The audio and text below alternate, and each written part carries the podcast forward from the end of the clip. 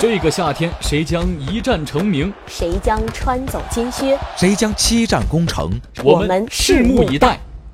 世界杯来了！本届比赛可以说，这个首轮亚洲球队表现非常出色啊，是我们看过的可能近四届世界杯最为出色的呃一届，很难得看到亚洲球队有这样呃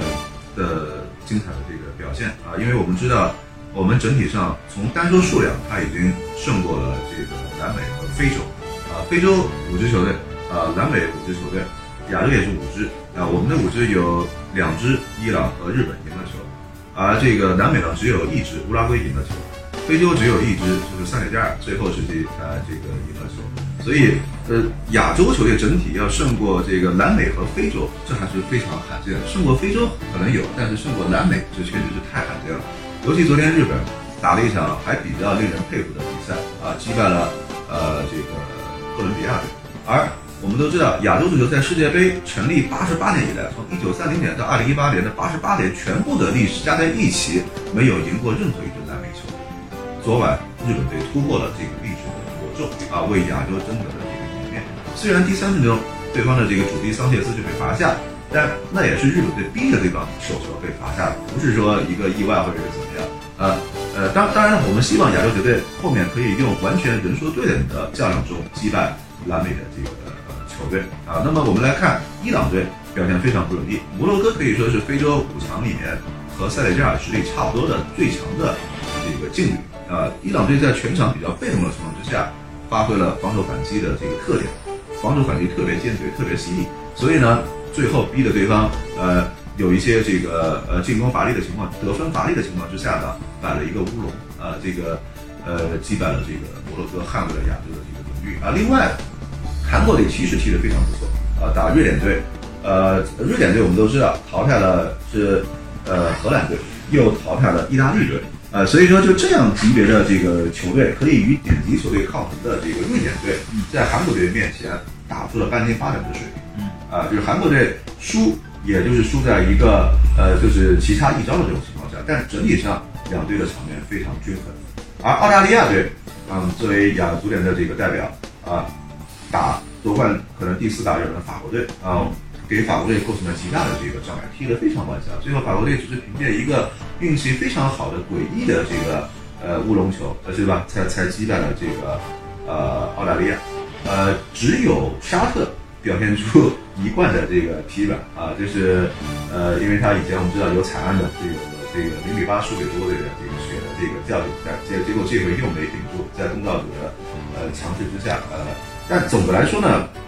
亚洲球队在首轮里面给亚洲足球挣足了一些这个面子，但接下来他们的赛程会越来越困难啊，我们不能用。呃，首轮的表现来判断后面的亚洲球队会继续有强势的这个发挥，因为后面你像伊朗要要打西班牙，对吧？这个韩国要打这个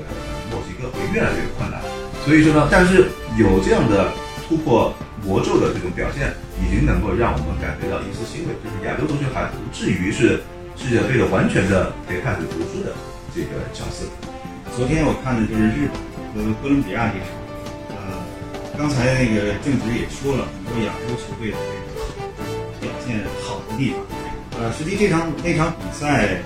呃，一上来哥伦比亚队那个主力队员就被红牌罚下，我觉得这也是一个一个巧合吧。但实际我更注意的是，在红牌罚下这名队员以后，在上半场比赛里，实际上日本队在场面上并没有占优势，就是说。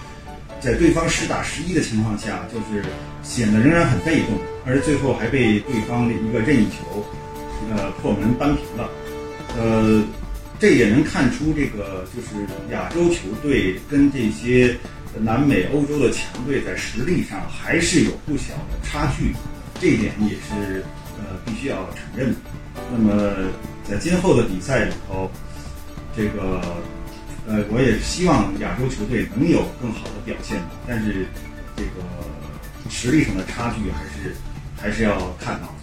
呃，因为那个哥伦比亚，它是历史上现在呃应该是最强的一支哥伦比亚啊，它甚至要强于当年那支巴尔德拉马和这个阿斯图里拉时期的呃那支黄金的哥伦比亚啊。这一支球队里面，哥伦比亚前面有法尔考，后面有杰罗、金特罗。左边呃他，好像还有阿吉拉尔、桑切斯，这都是非常强的这个球员，应该说在欧洲五大联联联赛里面也都是一等一的这个呃高手。所以也就是说，日本队在对抗的这一支可以在世界杯按综合实力能排进前十的这个队伍。那么，即便对方被罚下一个人，但对方是百分之一百二的投入，对吧？因为他没有办法了。那么。在下半场呢，日本队依然是通过他的传控控制了这个绝对的这个控球优势啊，最后是百分之呃五十九。因为日本队的教练这个新野朗，他最后他也说，这个他的策略就是在这种情况之下，日本队不要和对方蛮干蛮拼，而是要通过聪明的这个控制来消耗时间，来取得对自己有利的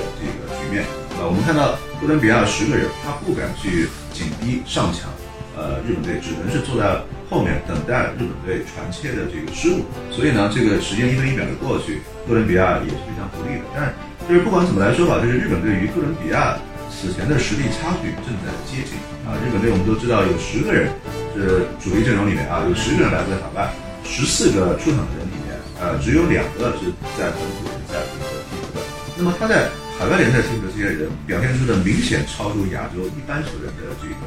球星的这个意志啊，像他的这个柴崎岳啊，像他的这个远口人气啊，这个